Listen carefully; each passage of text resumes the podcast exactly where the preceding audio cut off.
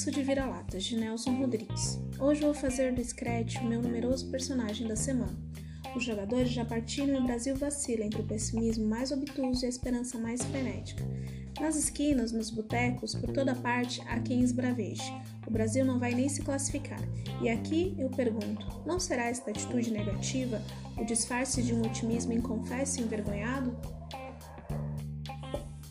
Eis a verdade, amigos. Desde 50 que nosso futebol tem pudor de acreditar em si mesmo.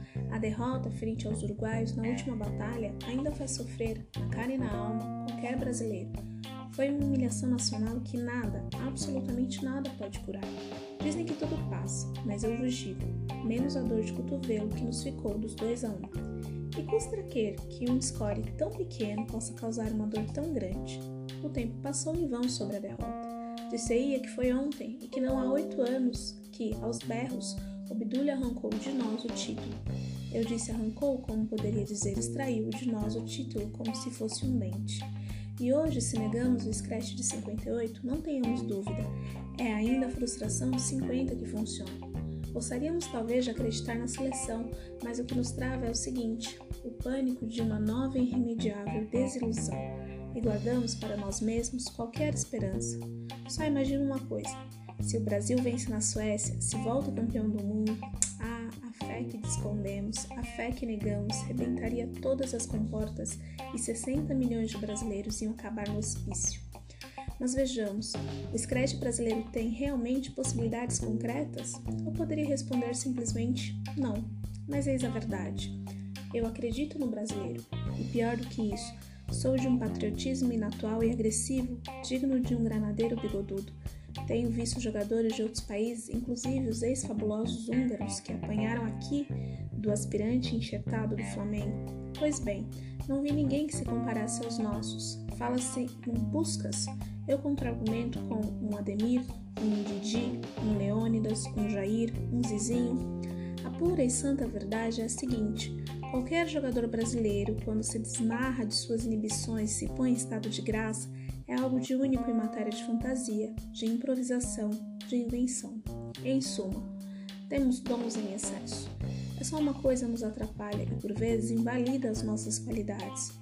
Quero aludir ao que eu poderia chamar de complexo de vira-latas. Estou a imaginar o espanto do leitor.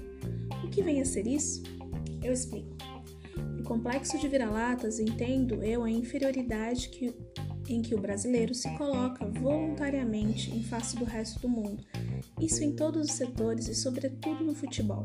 Dizer que nós nos julgamos os maiores é uma cínica inverdade. Em Wembley, porque perdemos, porque diante do quadro inglês, louro e sardento, a equipe brasileira ganhou de humildade. Jamais foi tão evidente, eu diria mesmo, espetacular o nosso viralatismo. Já na citada vergonha de 50, éramos superiores aos adversários. Além disso, levávamos a vantagem do empate.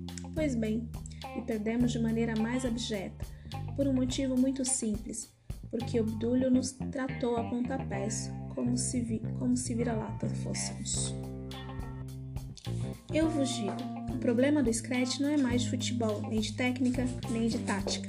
Absolutamente. É um problema de fé em si mesmo o brasileiro precisa se convencer de que não é um vira-latas e que tem futebol para dar e vender lá na Suécia. Uma vez que ele se convença disso, ponha-no para correr em campo e ele precisará de 10 para segurar, como o chinês da anedota. Insisto, para o Scratch ser ou não ser vira-latas, eis a questão. Em As 100 Melhores Crônicas Brasileiras, reunidas por Joaquim Ferreiras dos Santos, no Rio de Janeiro, pela editora Objetiva em 2017 páginas 118 e 119.